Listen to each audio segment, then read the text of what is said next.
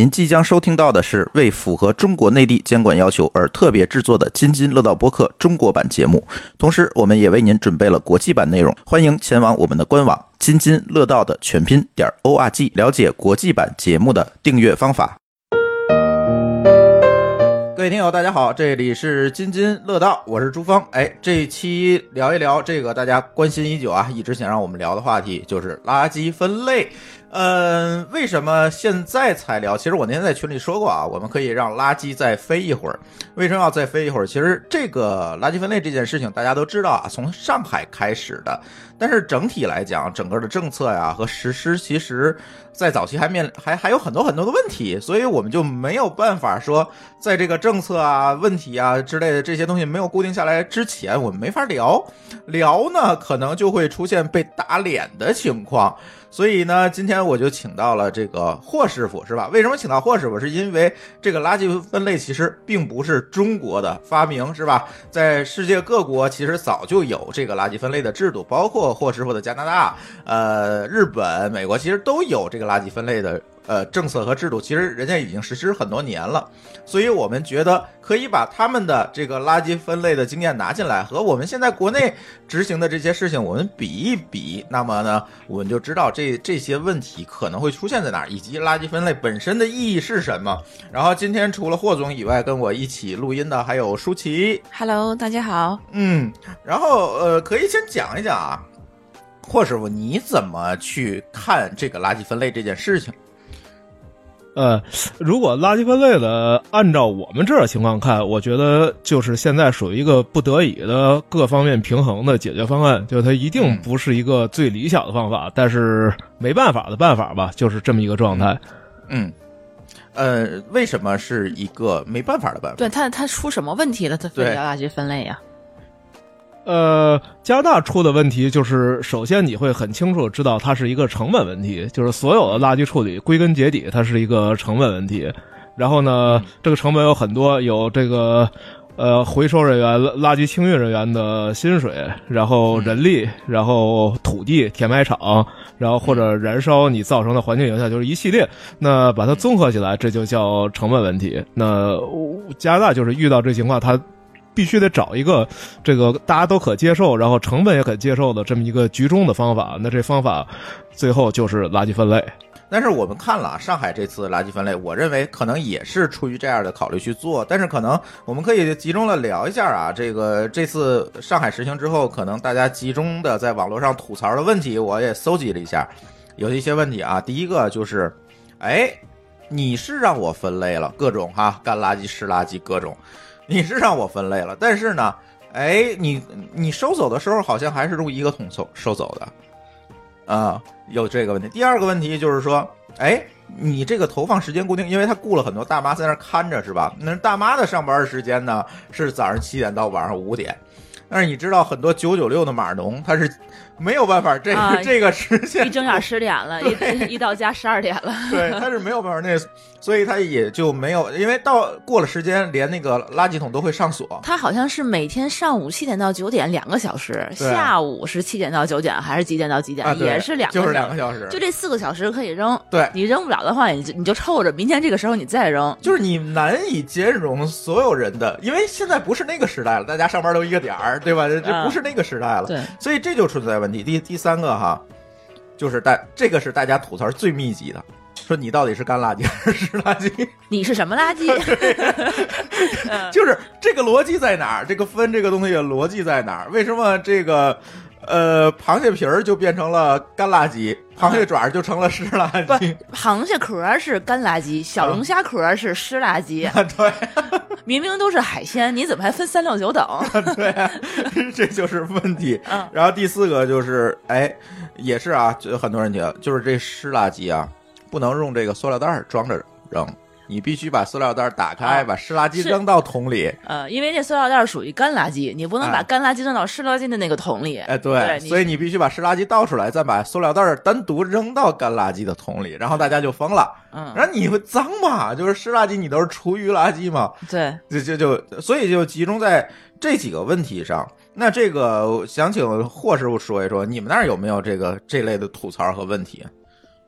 呃，我们也有有一些呢和中国这类似，但是有另外一些它是不一样的。然后，嗯，就是咱先说这个咱们可以一个对，怎么分？是不是加拿大也分干垃圾、湿垃圾这么分？呃，加拿大肯定也有这个问题，然后我们有一些吐槽和中国是类似的，有一些吐槽是我们特有的。嗯。然后呢，我说到这个 这个不能用垃圾袋装这件事儿，我先讲一个段子，就是我看见我有一朋友在朋友圈说说为了扔湿垃圾，我一次买了十个西瓜，然后每天我就用这西瓜做湿垃圾的容器扔，然后很有道理的样子。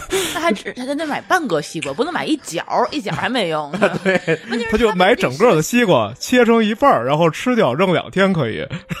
我觉得这个哦那你还得保证你当天能把半个西瓜吃完，对，这还是个对，这也是一个 很大的贵的很大的负担。嗯，然后我就问他，我说难道不能用？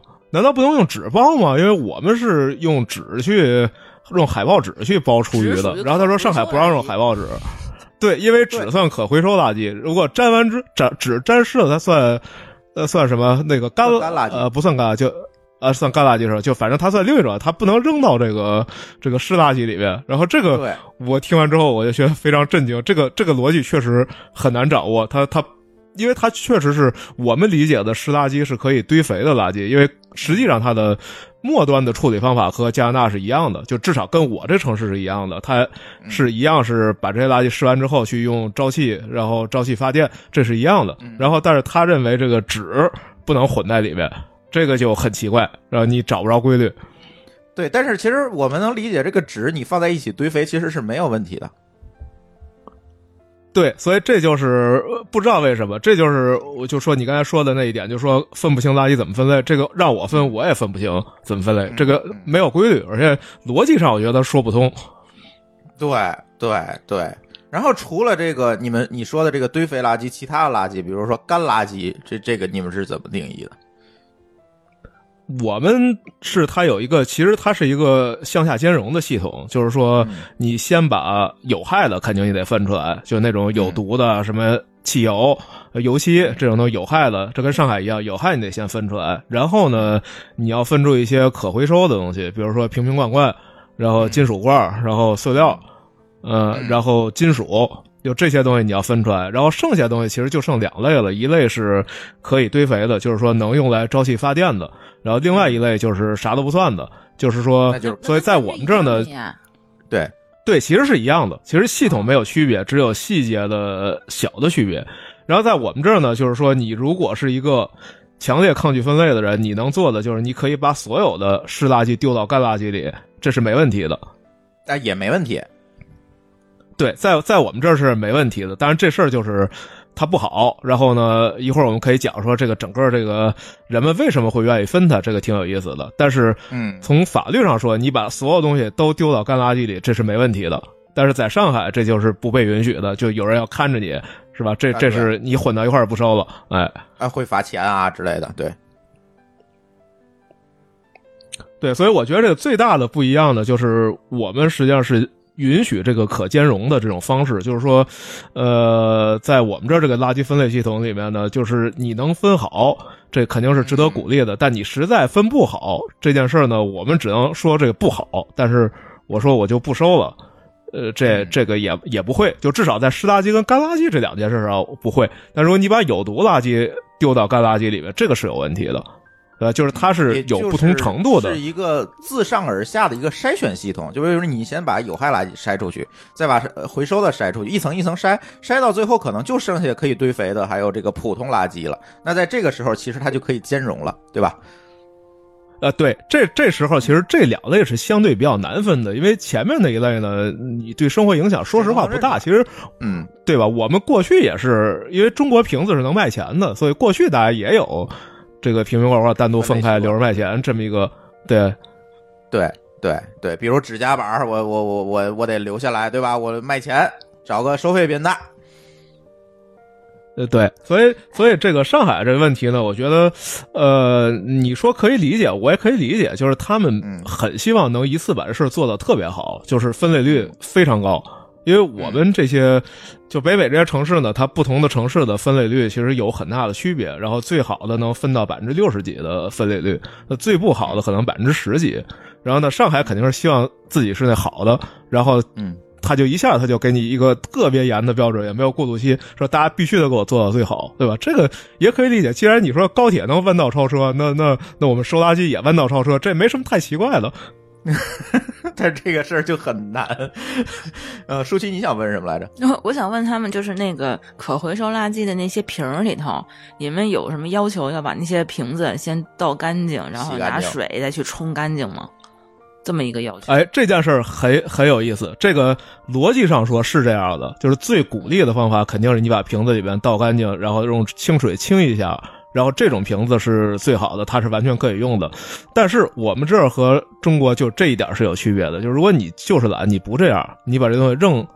就是你不清理，然后你就扔到瓶瓶罐罐里边了，这仍然是合法的，只是仍然说我不鼓励你这样做，但你这样做了，那人家也只能接受的。嗯啊，对，对，然后它带来的后果，当然它带来当然是有后果，这后果就是你这瓶子回收不了了。实际上，就最后你到垃圾处理厂，他会把这些再摘出来，就等于做干垃圾填埋处理，就是你你实际上没有为垃圾分类做贡献。哦嗯，但是它不会有一些什么惩罚措施。对对，这这一层没有惩罚措施。嗯，明白。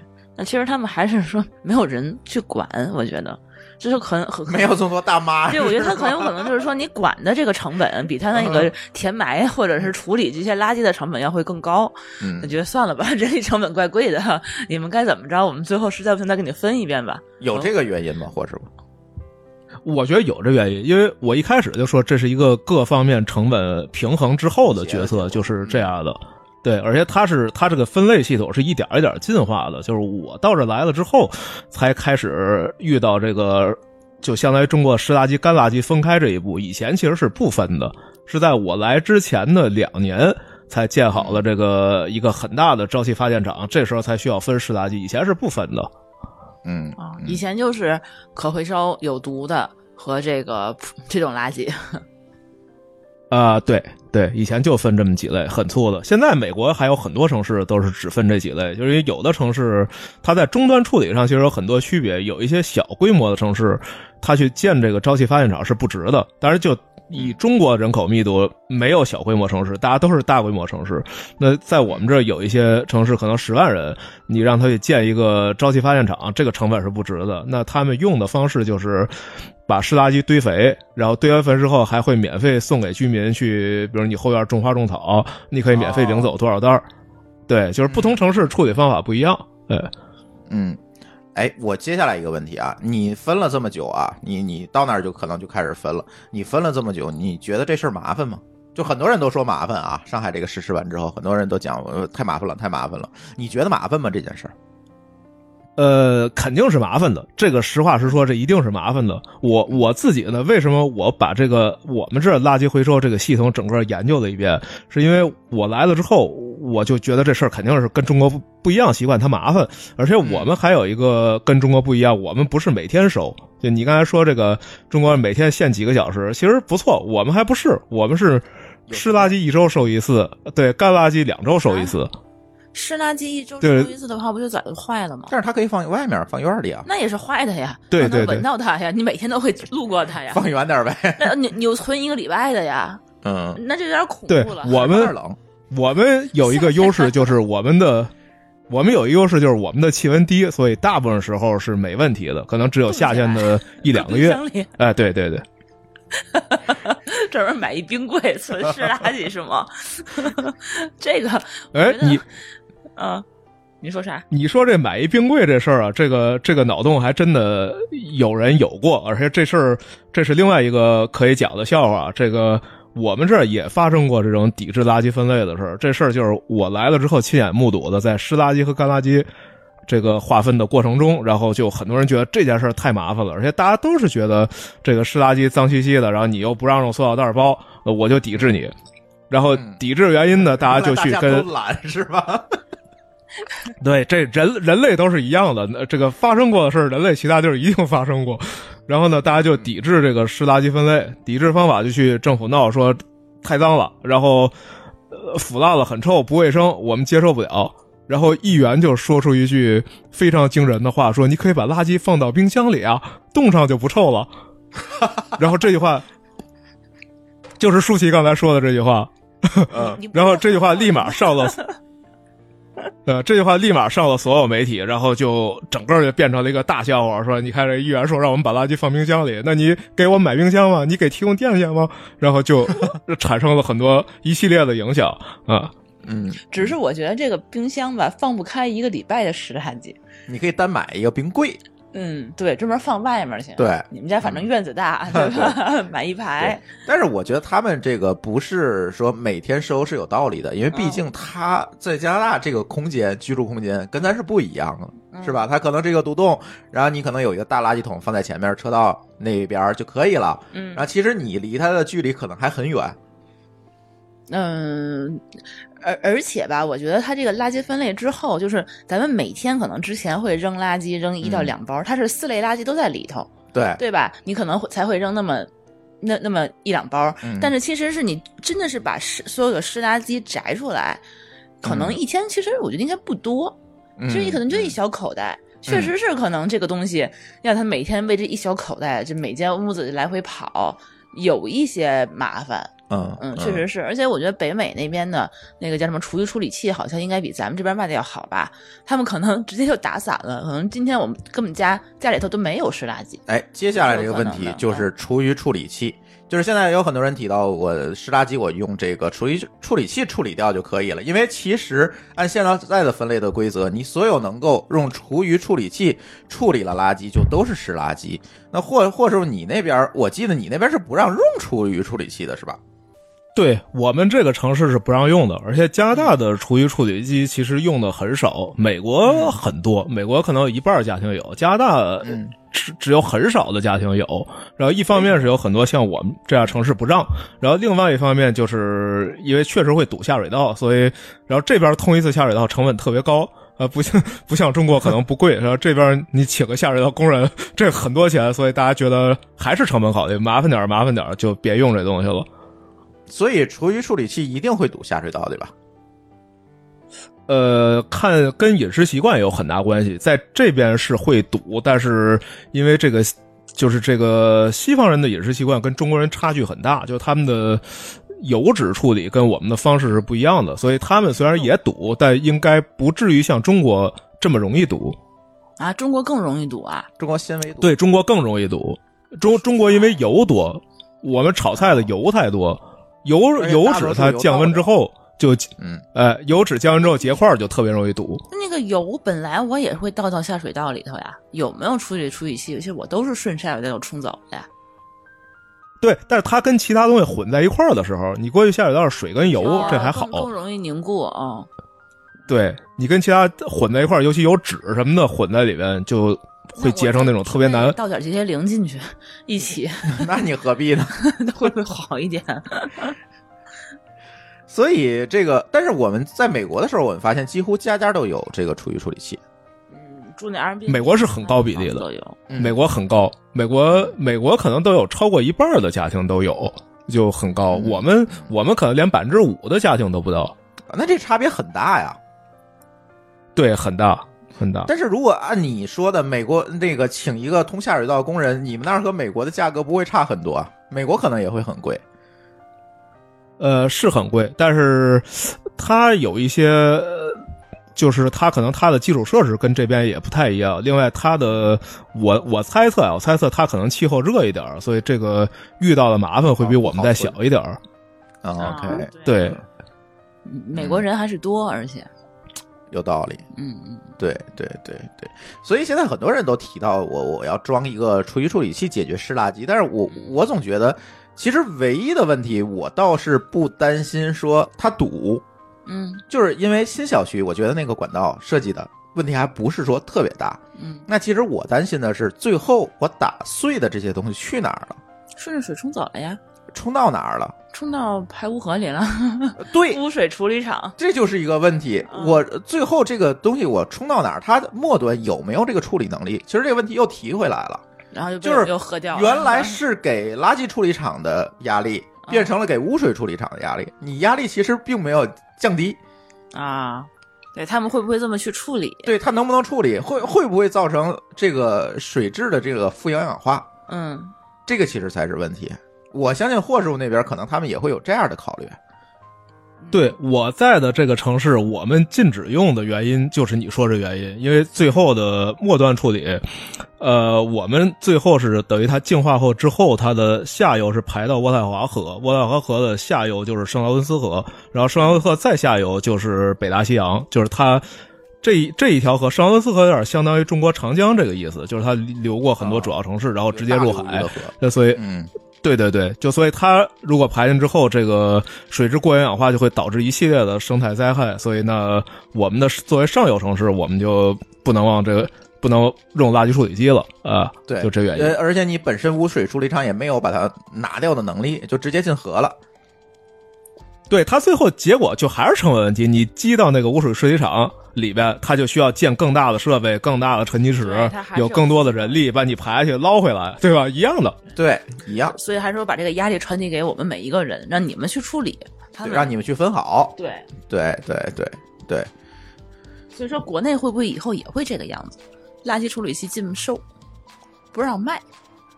呃，我觉得这很难。嗯，对，在中国的这个行政体体体制之下，你去搞这么一件事情还是蛮难的。那他们就还会有压力呀、那时候还是自己继续去。他进了，你也会海淘的，你要考虑到这个问题。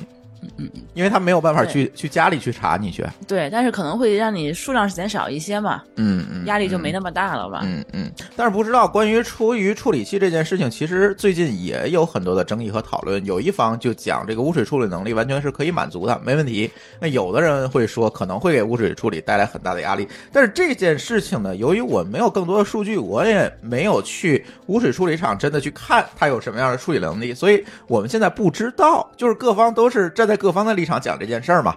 所以在中国是什么情况，我们不知道，因为我们没有办法拿到公开透明的信息。嗯这才是问题，所以我没有办法做出判断。嗯，但是一个客观的事实是，最近厨余处理器大卖，而且还涨价，那肯定大卖还不涨价吗？对吧？而且不光厨余处理器，就一切的垃圾桶都在涨价，啊，对，就连那个就是专门有日本的那种，就是两层的，嗯可以那种叫什么，就是这叫什么分离的，什么。这这个这个这个厨厨就专门放厨余，然后上面可以放可回收那种垃圾。它之前我还专门查过，一百多块钱一个，啊，然后后来现在已经涨到了五百多，嗯嗯，然后在某些地方还限购，一个人只能买一个，好吧，因为你们家可能需要好几个嘛，买不到啊嗯现在。，嗯，嗯然后过两天我估计可能要是北京啊、天津啊都开始的话，这全淘宝有很多没货了。这个我觉得是像恐慌，就跟那阵儿抢盐一样，你知道吗？嗯，也不是，因为你确实是有这个需求，你抢盐，你这个只是一个迷信嘛。他这个的话，你家里头你确实是你。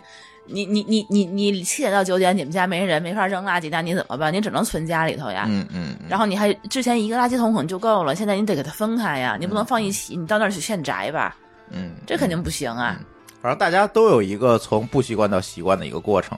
嗯，对。但是现在其实采访别人的话，倒是说习惯了之后，就觉得也倒还好，对对嗯对，还好，没有说特别的影响生活。或者你能讲讲你那边大家是最后是怎么能够理解和接受垃圾分类这这这件事情？它是有一个什么样的过程吗？其实中国正在走这个过程哈。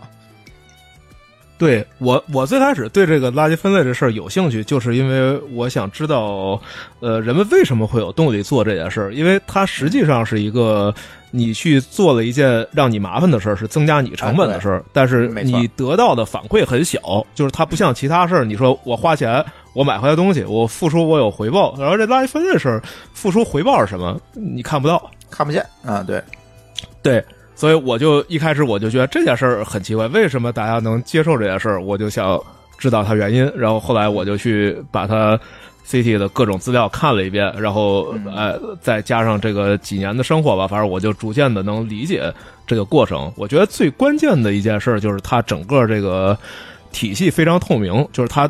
它教育系统做得非常好，让你非常清楚的知道这个系统怎么运转的。实际上，在垃圾分类这件事儿之前，我们没有人关心垃圾去哪儿，对吧？就反正你每天丢垃圾桶之后怎么样，没人管这事儿。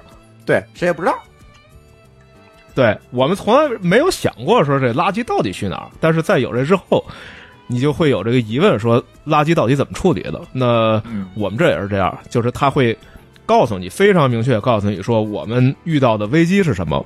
叫我们是遇到危机，就是说我们有两个垃圾填埋场，那嗯快填满了，一个呢按目前的规划还能再填六年，另外一个还能填十五年，然后已知另外一个条件。对，这就是这就是问题。然后你还已知另外一个问题是我们这个城市是人口增速的，就是算是，呃，美国加拿大合起来人口增速比较快的城市。对，就是说它可能会远远早于你预期用完，就是你说十五年可能用不到，也许十年就填满了。然后在填满会发生什么呢？就是说在填满之前必须要建新的垃圾填埋场。那建垃圾新的新的垃圾填埋场就需要更多的钱，钱从哪儿来？钱从地产税来，就最后哦一定最后变成你要花的钱。嗯嗯，这样大家就非常明确跟自己的利益是挂钩的了。啊，对，这个虽然不那么直接的有那种像你买东西，我给我你掏钱，我给你东西这么一个那么直接的正反馈，但它好歹是一个反馈，就因为这个这个三级政府这个架构嘛，就是垃圾分类这一层是我们是叫市这一级负责的，然后你的房产税是交给市的，然后市会每年会给你出两个报表，说你交的税我们干嘛用了，百分之多少是用来清理垃圾，百分之多少铲雪，百分之多少给了警察、消防、学校、图书馆，每一个花在哪多少钱你很清楚，然后你就知道，如果要建垃圾处理器，呃，要建新的垃圾填埋场。你得付出多大的成本，你很清楚，那你就自己想一想说大家一块儿努力把这钱省下来，好不好？呃，这就是一个反馈。嗯嗯，就是你市一级政府更像是一个大物业，就跟我们交物业费一样哈。每年我要公示一下我这个钱哪一部分用在哪儿了。呃，对，它实际上是一个像公司一样的系统，就是它有收入，收入一部分是房产税，一部分是其他收入，比如它出租地、出租土地，然后发电厂，就是反正各种各样的收入。然后它支出是哪些？就这些，每年不仅要有报表，而且要有审计的报表。就是我们试试安永做审计，就是这报表都放在网上，你可以看钱怎么花的。然后这时候你就有一个非常透明、直接的感受，说，哎，我这收垃圾的钱我们可以省一下。所以穷才是这个动力哈。我可以避免我未来交更多的税，以这个为动力，我去执行垃圾分类。但这个情况在国内其实就不好做了，谁会把这些报表公开呢？其实国内也公开，但是呢没有办法公开到这么细的一级对啊，上。能知道说是你垃圾处理厂你要建在什么程度？你知道为什么吗？嗯是因为现在国内公开这个报表，嗯垃圾处理这件事情并不是市一级政府做的，是哪儿啊？是更上一级政府去做的，统一的。比如说省啊呃，省一级的，但是天津市不算啊，直辖市不算，可能是市级、省一级的政府去做的，然后统一去规划这个垃圾填埋，所谓的环保这一方面的预算和费用。它会不会几个市里头就共用一个呀？那种呃，对，它可能会有共用，就是比如像这种二三呃对呃县级市、地级市，它可能是共用的。对。所以你没有办法去算这件事儿，而且他公开的报表只是公开说，我环境卫生系统，嗯。我支出了一二三四这些项，可能垃圾，呃，填埋处理的费用占其中的一项，但是你很分之五，对。对你很难说跟自己的利益挂钩，而且他也不会公开我垃圾填埋场还能用多久这件事儿，对，这大家也很少去想这件事情。这是一个信息透明的问题。嗯，嗯，对，然后另外一个问题就是这个系统其实是不一样的，因为中国没有房产税制度，就是它就算公布了报表，你也算不出来哪些是你的直接利益。对，因为它是收支两条线儿，财政拨款我去花了，但是税是交给财财政，它是两条线儿，不是说我交就像跟跟交物业费钱一样，跟他们怎么花钱是两条线儿，对，这就是问题了部门不管花钱的，你就没有办法形成这个正反馈嘛。是是。所以说，在国内的话，大家有其实也没有说一个特别好的一个激励方法，就是得靠大妈去管着。对，这跟国外情况就又不一样，就不一。样了。对，对，现在倒是有时候那可回收垃圾扔进去能给你返一块钱，还是一毛钱之类的，就这也挺好的。那我以前也是啊，我找个收垃圾来，他要给我收废废品来，他要给我钱啊，一样啊，呃呃，是啊，啊，是啊，这这所以 而且还能上门收。还给你讨价还价什么的。对啊，嗯嗯嗯嗯，加拿大可能就没有这样，就是直接的这种金钱的这种回馈了吧？呃，这个分省，有的省是它那个塑料罐子是也有押金的，就到超市你把它扔到那个回收桶里，他就给你扔多少个，他就给你打出一个条，你就可以去超市购物了。这欧洲也是这样的哦，然后我们魁北克就是完全欧洲制度，他们也是这样的，我但我们省没有。嗯，就是它会有一个小小的激励。那就只有说是这种可回收的垃圾会有，对，呃，对，只有可回收的瓶瓶罐罐有，可以再利用的嘛。对。嗯嗯嗯，堆肥就你只能去领肥料去。那我自个儿外面后院铲一屎铲一盆儿，我自个儿往里堆不也行吗？你不嫌臭就行啊。反正他们也要种种花、种草什么的。堆肥是不是还需要呃我们也有净化处理？呃，有有有也有一个堆肥桶，但是一般不会放蛋白质，放蛋白蛋白质那个味道太可怕了，所以一般就放些树叶、草，然后比如说大块不好扔的西瓜皮，就这种东西会扔进去，但是蛋白质是不敢扔进去的。嗯嗯嗯。刚才讲这么多啊，我就想呃，咱聊接下来一个问题，就是霍师傅，你做了很多的研究和功课啊，你能不能给我们国内的听友去解释一下？我觉得他们这些信息都缺很缺乏，他们现在只知道湿垃圾、干垃圾，但是你能不能给大家解释一下，为什么我会这样去进行这个垃圾的分类，以及这些垃圾到最后，比如湿垃圾、干垃圾这些东西，最后都会去到哪儿处理？就是刚才说的，我们以前可能就知道自己家的垃圾奔了垃圾桶，然后就结束了，是吧？然后现在我们可能为了去做垃圾分类，我们必须了解这整个垃圾分类的流程，而这个知识其实是我们国内的同学们非常缺乏的，他们其实并不知道这件事儿。所以你能不能给大家介绍介绍？呃，可以，因为我们确实体系比较透明，而且有很多这种参观流程，你可以去看这个垃圾场怎么运转的。呃，我也都看过，很挺有意思的。但是这个首先有一前提，就是说不同的城市它的最终的处理方法其实千差万别，所以这个也是大家吐槽一点，说为什么每个地儿的垃圾分法不像上海这样，北京这样，对吧？实际上这是有道理的，因为每个地方它的设施不一样，人口数不一样，生活习惯不一样。呃，比如有些地方他可能呃喜欢吃鱼，有些地方他喜欢吃肉，最后他剩出来的垃圾也很不一样，所以这个每个地儿因地制宜是很正常的情况。我们也各各地都不一样。刚才说过，我们是沼气发电，有地儿是堆肥，对吧？嗯然后，那我们再说这个，我们是怎么处理的？我们首先几类，就是说刚才说了，先分有毒的。呃，因为有毒的垃圾，它对人跟环境危害比较大，这事儿是有专门的机构要处理的，这是一个成本很高的东西，所以它要单独分出来。然后说这个可回收的瓶瓶罐罐这一部分，是因为它还有经济利益，就是说它可以它可以回收再用，对吧？你把它变成干垃圾直接填埋了，这是一种浪费，那就把它收出来。嗯然后，然后纸张也是这样，纸张也是说这种可以可以回收的，这可以再用的，那应该分出来。最后说回来，其实永远最难的就是说这个中国这个湿垃圾、干垃圾，在我们这叫可堆肥和普通垃圾，就这两类是最难处理的，因为你如果不分呢，结果是什么呢？结果就是把它都压成块填埋了，塞就是埋到地底下了。其实现在整个这个垃圾处理到最后，这个最难处理的这个这一类，最后只有这几种方法，要不然就是埋地底下，要不然就是高温焚化，然后要不然呢更损的，就是就是扔海里，这是最坏的一种方式。这个可能过去 过去都干过扔海里，但是现在已经基本上没有人再干这事儿了，就是填埋。嗯然后还有一种是说，这个过去啊，应该中国在可能十几年前还在收这些发达国家的这些普通垃圾，因为他那时候他们也不好好分类，但是收回中国，因为我们人力成本低，而且从里头可以摘出来各种有用的资源，什么金属啊、塑料啊，就还可以再用。然后那时候中国是愿意收这些垃圾处理，但这几年有钱了就不再收了。呃，应该是前几年吧，有新闻，没有这么久啊就是年可能才不收了。对，就是很近的事儿，就开始嗯中国不收了。中国不收之后，这些国家就更紧张了，就是确实又少了一个处理员，这垃圾填埋场又满的比预期更快了，所以就也就是说，这垃圾分类就更积极了。也就是说，以前他们这个干垃圾，这是这些垃圾弄来之后，他就扔到集装箱里，来条船发中国去了。对，出口以前就是这样的，没错，以前就是这样的。那有点远吧？我觉得扔北极很那也比他建填埋场的成本低啊。哦哦是哈，直接只要出货运就好。对啊，我也不占地儿嘛，就直接拉走就好了。那我们要他干什么？就是刚才霍炬说，他可能咱咱村里面再摘一些可回收利用的东西！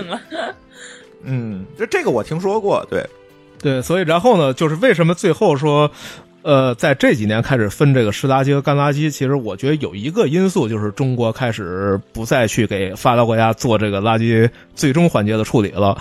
那如果都要填埋的话，呃，人们就会发现一个问题，就是说湿垃圾其实跟干垃圾的比例差不多是一比一，甚至更多的。就是说你这如果你不分类的话，你的体积实际上增大了一倍。哎那如果对，如果你把湿垃圾分出来，这个湿垃圾可以发电也好，堆肥也好，它还有一点经济效益，然后你还可以减少一半的体积，哎，这件事儿就非常吸引人。嗯嗯嗯嗯，所以说，整个垃圾分类的核心就是要把湿垃圾摘出来。哎，所以说，你要是买厨余处理器了，你反而就丧失这个意义了，就没有垃圾分类的意义了。也不能这么说吧，那你等于也把它分类，只不过啊你知道下水道了嘛那把那一半，其实还少了点，一半的你还是少了一倍嘛啊对吧那没有办法再利用了嘛。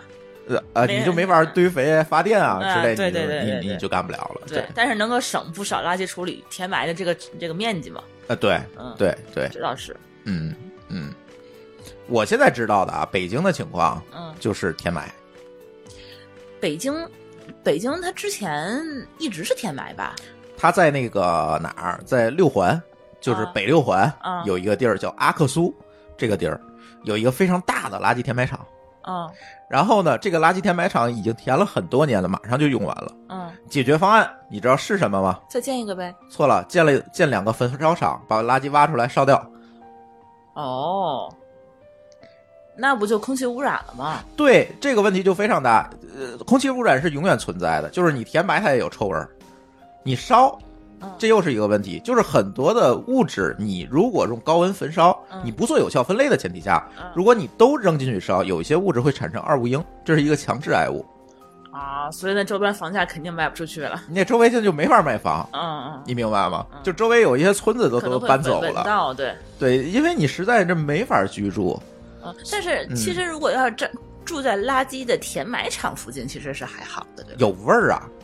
啊，就是就是呃，嗯你谁想每天马路上我周围天天有过垃圾车？有味儿，但是说还不至于说有害，不一定啊，也不一定啊，当然不一定了。可能水会有污染哈。水质、地下水就会有污染嘛，就会产生很多很多的问题。对，这就是中国的情况。所以，为什么刚才霍炬提到这这个，我觉得特别好。为什么中国现在开始分类了？嗯第一，前五头五年呢做环保啊，做这些工作，我不接收海外的垃圾了。这个其实给海外 这些这些国家带来了很大垃圾处理的这个压力。一会儿霍炬可能还会讲跟菲律宾的这个垃垃圾处理的这个争端哈。嗯第二个就是，如果我国内的产生的垃圾也会也越来越多，越来越多。嗯，如果我再不去做分类，嗯这些垃圾我就没有办法了。对，尤其你这城市大城市也一直在不停的扩张，就以北京为例，嗯北京周围分布着几百个垃圾处理厂，大的小的，全是填埋，你是说周边六环以外围着北京一？圈儿嗯嗯都是垃圾填埋场。嗯，那它迟早有一天会填完。对，那填完了太多了，那填完了，这土地怎么开发？你开发不了啊。嗯。但传说中之前就是天津，就北京这一圈就是在天通苑。天通苑原来就是垃圾填埋场，嗯，它因为它当时北京小嘛，对都放到天通苑，然后但是城市你在往外走嘛，对，慢慢的越来越大，然后它那个地方后来怎么处理的？挖出来就是挖出来，然后运走，然后重新再盖楼，吧？是啊，但是它本身它还是有污染的，嗯，你明白了所以？天通苑房价是个洼地，也不是，现在可不是洼地了。现 在现在还是相对于还是便宜的，对嗯，对，所以这个 这个把垃圾运到其他国家这事儿，现在肯定是不靠谱了。所以说我们我们我们自己垃圾都处理不过来了，已经。对，然后其实这就是一个，我觉得啊，或者说我不知道你能不能同意我的观点，我觉得这就是一个经济发展带来的一个必然结果。呃，这肯定肯定是经济发展带来的结果。就是过去如果大家都买不起东西，你从源头就制造不了这么多垃圾，那那自然也没这么多垃圾处理压力。你经济发展了，你买的东西多了，扔的东西也多了，就肯定垃圾也多了。嗯嗯，比如说每天这个外卖盒子，各种各样的这个包装，你就多了。你想你一天收多少快递吧？嗯是吧？，对对，啊，对，说说到这件事儿也是，就是中国这些年因为外卖和电商的兴起，其实应该是制造垃圾效率比过去高很多了。这个也是一个，也是一个导致必须要做垃圾分类的因素。我觉得就是嗯，太多了，没办法了。就是你电商必定有包装物，对吧？你外卖必定要有餐盒，这些东西以前其实没有的。以前我去商场买，我就我去市场买东西，我拎个兜儿就去了，对吧？这个兜儿还能重复利用。现在不一样了，你买买支笔都给你来个箱子装着，那你垃圾一下子就多了。对这个这个问题也是，这问题也是全世界都一样。比如我们这边呢，在这些年就越来越明显。你在亚马逊买东西的时候，它经常会注明说用环保包装。什么叫环保包装呢？就是拿一塑料袋儿给你装着嗯，就过来了呗，就是没有没有什么乱七八糟的包法，就是嗯反呃那些好看的包装通通都没了，就是东西塞一纸塞一塑料袋儿装一纸盒就给你送来，就是包装极简化，这是这些年的一个趋势。嗯嗯嗯，也是为了减减少这个垃圾的产生。对，就从源头减少肯定是最有效的，那比分类还有效。嗯嗯嗯，其实京东也可以这么做，京东现在已经很简化了，他拿个塑料袋儿给你拿塑料袋儿或者拿个纸盒子，对他让你选，纸盒子加两块钱，对塑料袋儿减一块钱。对，没有吧？呃，我不说以后啊，啊可以这么选嘛啊，这样大家都说会，就就这样就就能减少一些压力嘛，嗯嗯，这也挺好的嗯嗯，其实现在过度包装的问题特别严重，嗯。快递就是京东，我觉得还好。嗯。你你主要去看这些礼品，啊，对，你买盒月饼，你看看，嗯，对吧？我一层一层的拆啊，嗯。最后那月饼没多大，对，迷你的，对吧？嗯，是，就都是这种。然后或者是你买一个就是相对来讲呃好一点的东西，嗯，你就是好几层包装。也是啊，电器里面，电器其实就是里面那些泡沫啊，啊那些包装物，嗯其实你那是避免不了的嘛，它要运输，那些还好。就是所谓的过度包装，其实指的就是你没有必要去做的这个包装，嗯，明白吧？明白，就是在快递和运输的过程中，我觉得会有很多的问题。而现在外卖，我觉得还好，美团现在你可以选，你知道吗？你可以选择我不要餐具，嗯，他减钱吗？减钱哦，是啊，啊，捡钱。呃这还挺好的，对，或者是说他会有很多的方法，比如说给你呃打折，或者是给你积分，反正他也有一些方法去促进你。但是问题是，塑料袋和餐盒你避免不了啊。对啊，你还是避免不了塑料袋给我这个拎过来，那不可能的，对对嗯，其实这个塑料危机这件事情可能更严重。塑料算可回收垃圾吗？应该算是吧？塑料也分，嗯有的是可回收的，有的是不可回收的。对比，如说我们这可乐瓶子应该都是可回收它，上面印着的，你看底儿上印着的，有一个标，那写着能不能回收。就那个三三角标，有三角标基本上就是可以回收的。对，这个塑料危机其实现在对海洋生物啊等等这些东西影响更大。哎，霍师傅你能不能说说这这个事情？呃，海海洋生物影响是很大的。你可以看着，其实网上有一个叫“塑料微粒地图”，你可以看着什么海域是被塑料微粒呃影响的最厉害的。其实最后这塑料是一个更坑的事儿，就是它它降解太慢了嘛，最后用各种方法处理之后。呃，或者那种可降解塑料其实也很坑，它最后变变成之后还是那种塑料微粒，就是大量的最后变成微粒之后的塑料流到水域里，然后鱼就吃了，鱼吃完之后你吃鱼的时候你也吃了，就是这个微粒是肉眼不可见的，是吧？对，是看不见的，但是是但是是可以分析出来的，哎，对，那也就是说，比如说我吃生蚝，可能同时我还吃了二斤塑料。哎，就这意思，只是没有二斤这么多，是是很少，但是，对，但你吃着吃着吃的多了，你这比如一年你能吃掉多少塑料，应该就是一个我们能看见的数量了。那这个塑料我能不能排出去呢？应该是不行，呃，塑料袋都得就看手术取出来。他看情况吧，有的应该是能排出去，有的可能也会有残留，就要不然为啥鱼被鱼没排出去被我们吃了，对吧？这肯定还是应该有残留的。嗯，也就是说，这这就是一个问题了。即便我能排出去，其实也又进入了这个生态循环，它永远存在那儿，它不会被降解，不会消失。就是可能需要很多年，比如说几百年，就反正我们这代人是看不见它消失了。嗯嗯嗯，哎，那咱再说回垃圾分类这件事情啊，就是现在我们刚才我们节目的一开始说大家吐槽这四个问题，那你怎么看这四个问题？或者说我们可以现在看，因为上海第一个执行的嘛，那你觉得上海的这个方案到底有什么样的问题？或者说还有哪呃哪里需要优化，对吧？呃，我觉得，我觉得其实最需要优化就是这个湿垃圾包装的问题。这这件事儿确实是太不方便了，因为如果按我对我们这儿了解的，这垃圾分类就是属于一个你用各种方法去帮助大家来提高分类率，然后最后达到一个成本的平衡。就是说，大家如果都抵制你，都抵制你，你做不了，你你就是零收益，对吧？那你那政府就亏了。那如果大家努力做一些，比如做百分之三十，你你肯定比百分之零强嘛。就最后它需要达到一个平衡。所以我刚才刚才我也说过，我们最开始这边是很多人是抵制，呃，抵制这个湿垃圾，就是呃的可堆肥垃圾分类的，就是他们这边呢又有这种这种劲头，就是说他觉得政府干涉我的权利，我就要跟你干到底，我就你让我这么干，我绝不绝对不分，我就跟你杠到底，我不在乎。嗯然后呢，这时候怎么办呢？解决方案就是说，刚开始像前面讲的这个很荒唐，说让你往冰箱里冻，这个很荒唐，肯定不现实。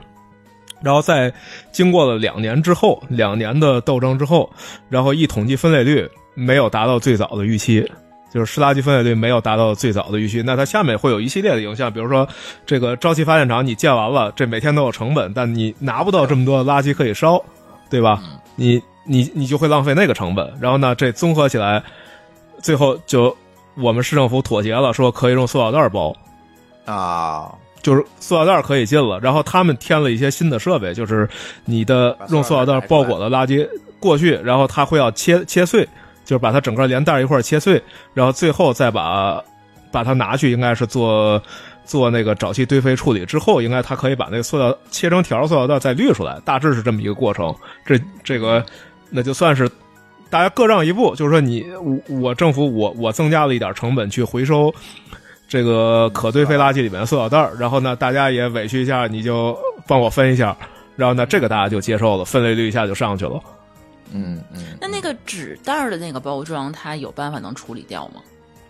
纸袋儿能的，纸袋儿是是可以堆肥的，这是这是本来就是可以的。我们之前是说鼓励用纸袋儿和纸包装，但是不能用塑料袋儿，也不能用这个可降解塑料袋儿。这但纸袋儿就是因为这是厨余，它本来就湿嘛，所以纸袋很容易漏，所以那很多人就不高兴说对，对对，是你让我用纸袋，这属于给我造成麻烦，那我就坚决干脆不分了，我全给你丢到普通垃圾里边，你不也得收吗？哎，就这样。哎，为什么可降解的塑料袋是不行的呢？我们天津这边就是西青区，我们家那块儿，它就是，呃，市呃区政府专门是给就是这些新小区每家每户都送那个可降解塑料袋就让你装湿垃圾。可降解塑料袋儿和垃圾分类的垃圾桶，嗯免费送。嗯，所以说我总觉得可降解塑料袋儿是不是可以呀、这个是不是就跟终端处理设备有关系？对，应该还是跟设备，因为实际上我们知道的可降解塑料，它它它降解之后其实是变成塑料微粒，它并不是真的降解消失了，嗯，它里头还是有塑料的。就是然后呢这个可能嗯对这个其实比普通塑料可能更难处理一些。就是我们这种，像我们刚才说的这种，我们新添这种设备，它切成条之后，它应该收起来之后，这些塑料它会集中处理。呃如果你整个全碎了，其实处理可能更难了。那就还不如不发呢哈。对，就但天津可能对，但他他天津可能有其他的设备，比如说他拿去做什么，那就不知道了。就可能他他能有办法处理它。嗯，所以这还是每个城市会不一样，跟它部署的设备有关系。但之前其实咱们也推了好几年这可降解塑料袋儿，这个东西它当时就只是说在地底下埋完了以后它可以分解，嗯嗯嗯，是吧？它没有说是说跟厨余这些垃圾们在一起，它怎么去处理？对对嗯对，所以你看，这又是一个信息不透明的问题，你不知道它嗯要拿去怎么做，对你每个区跟每个区一样吗？你不知道为什么。嗯，对你每个市跟每个市的规矩都不一样。对对，然后我觉得可能咱们全中国那么多省和市，我觉得可能所有的规定都是不一样的。我所知道就是西青区他自己有沼气发电厂，哦，他自己区内可能就处理了。就不用拉，所以它政策可能跟市咱们那块儿里它就应该就是不会一样试。点儿对有可能，对对，所以你看这个事情就是跟信息透明有关系。嗯，他也不公示，你看你不知道为什么，他就告诉你这么做，那谁也理解不了。懒得告诉你，对，那谁也理解不了我为什么要这么做，或者我怎么才能做得更好，我怎么去配合你，我不知道。嗯，你就告诉我，小龙虾算湿垃圾，他妈的螃蟹壳算干垃圾，那为什么？你告诉我，嗯，是吧？问题其实这就是出在这儿嘛，不知道加拿大那边有没有这种垃圾分类的 APP，他们是有文档的，专门给你写好说各哪种属于哪种哈。是，我们有一个叫废物浏览器的这么一个工具，就是它是个网站，你也可以用 app 去看它，然后你反正你输输个关键字，它就告诉你应该扔到哪个里面，也是有的。嗯嗯就总有分不清楚的时候嘛，你还是要有工具辅助它。那肯定的，对最好要图像识别。对，当然现在上海又出了一个那个新行业哈，由于这个垃圾分类又出了一个新行业，说一个月你交我五十块钱，我帮你分。对，嗯，带分垃圾，对它每个层楼的价格还不一样，啊，因为五楼 三十三十块钱，那个五楼到八楼五十块钱，啊，对对对，或者说怎么看这事儿？呃可能也是一个，可能也是一个中国特色处理方法吧。就因为我我们这肯定不现实，人力成本太高了。这个这个事儿，你你雇一人你雇不起。那，中国呢，呃中国人力成本如果不低，有人愿意用一个合理的价钱，然后有人接受一下，那可能也是一解决方案。然后这反正就是它非垃圾处理是一个非常地方特色的事，像刚才说了，我们这边这东西能行得通，是因为我们地方大，我可以把一垃圾桶丢到丢到车库或者丢到后院，它就是不影响我生活。那所以夏天可能一部分腐烂，但没关系，我对我生活没多大影响。但在中国没那么大，就是你总不能在屋里放一个这东西吧？这个、对吧？这烂了生活影响很大。嗯，对，对，那中国特色可能就是说，它可以用更便宜的方法去，呃，雇一个人来帮你分类，这这可能也是一个也是一个解决方案。这些人都月收入上万了，你知道，也是蛮厉害的。对，嗯，因为你接的户多嘛，对你小区接一个有，需求，一个有能力做，我觉得也挺好的，对催生一个行业。对，嗯所以这件事情，那如果我们把这事儿引申出来啊，如果我现在还混着垃圾，就这么扔，能不能让垃圾处理厂去干这件事儿？你帮我分不就完了吗？我多收钱，多给钱是吗？呃，别管怎么样，就是你能不能让垃圾是垃圾分类厂干这事儿？那你就干脆把这一个月的罚款你都交了就完了呗，呃，那就多了，那就多先打。个折哈，对包个月儿。对，有没有想过这样一个方案？我我觉得这事儿啊，垃圾处理厂处理的难度有点太大了。这事儿就跟我们就跟我们做系统一样，这个一个分布式系统肯定比一个集中式系统的成本低。就是你都放到一块儿下载，你你需要什么样的成本？你变成 CDN 分发，呃，分不开之后，你成本就低很多。所以你如果把都放在一块儿，属于这属于 DDoS 的垃圾场。嗯嗯嗯，所以它可能这处理能力就是一个线性的一个问题了。你你比如说突然这个量有变化，它怎么去解决这个问题？你就解决不了。我不可能弹性的去增加人手去分，对，这又回到原点了呀。，对，嗯，嗯就没有任何改善了呀。所以最终说这个事儿确实是一个妥协的结果。其实，那你这么就是你们俩聊半天，我后来明白了。就一开始我是觉得这个国内这个垃圾分类未必能够持久，就是嗯大家都很不看好这件事情嘛，就就跟打鸡血一样，就开始呼啦呼啦来一堆人，嗯然后呼啦呼啦过两天可能就算了，就管嗯管不了这么严了嗯。但是现在感觉好像这是个大势所趋哈。没有选择嘛，嗯，这事儿好像并不是说大家想的，可能过两天管不过来了，可能还该 该怎样怎样呢。嗯嗯嗯，我我觉得这肯定是一个长期过程，因为嗯就是属于没有办法的办法。像前面我们说过，说过去中国在经济没那么发达的时候，他会替发达国家收垃圾、处理垃圾。然后到今天是什么情况？今天就是菲律宾这个经济更落后的地儿，他也不愿意收这东西了。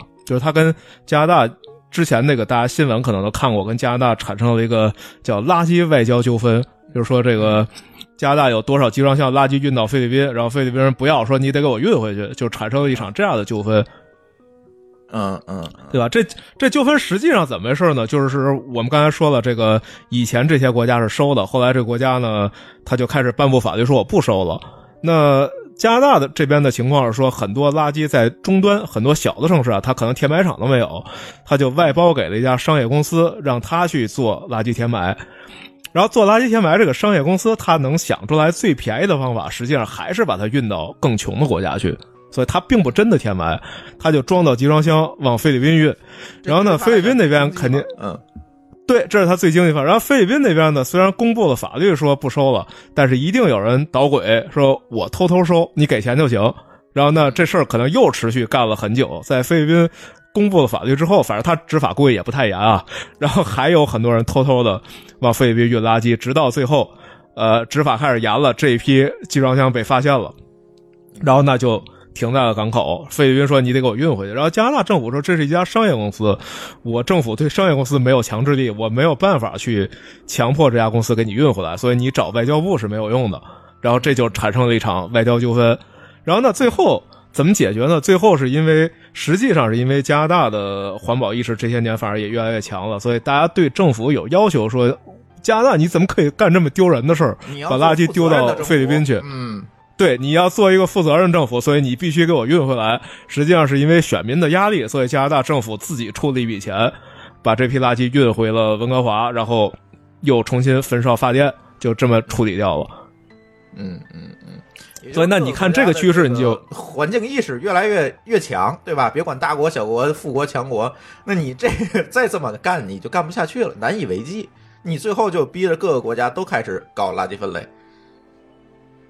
对，所以最后这就结果就是说，你看，连菲律宾这样的国家，比比中国更穷的国家，他都不收垃圾了。那你说中国怎么可能是一股风结束？这事儿一定是得做下去，因为也确实没有别的选择了。过去还可以转移给菲律宾没准儿，但是就是以中国这个体量转移给菲律宾，菲律宾也承载不起。对啊，对，人太多了。对你只能自己解决了。嗯，谁也不愿意要，你谁也承载不了。嗯，对吧？全民给你处理垃圾，对你，你承载不了这件事情太多了嘛。嗯，行吧，我觉得如果咱这么聊下来，我觉得这个垃圾分类这件事情，就像刚才舒淇说的，嗯，你不可能不做。对，但是他怎么去推动它，其实也有不少难点。对，这就是如何做。我们讨论的就不是做不做，对，而是怎么做的问题了。对，大家有没有这个意识去做？能不能管好自己？对，对，能不能 就就把那么复杂的事情能够。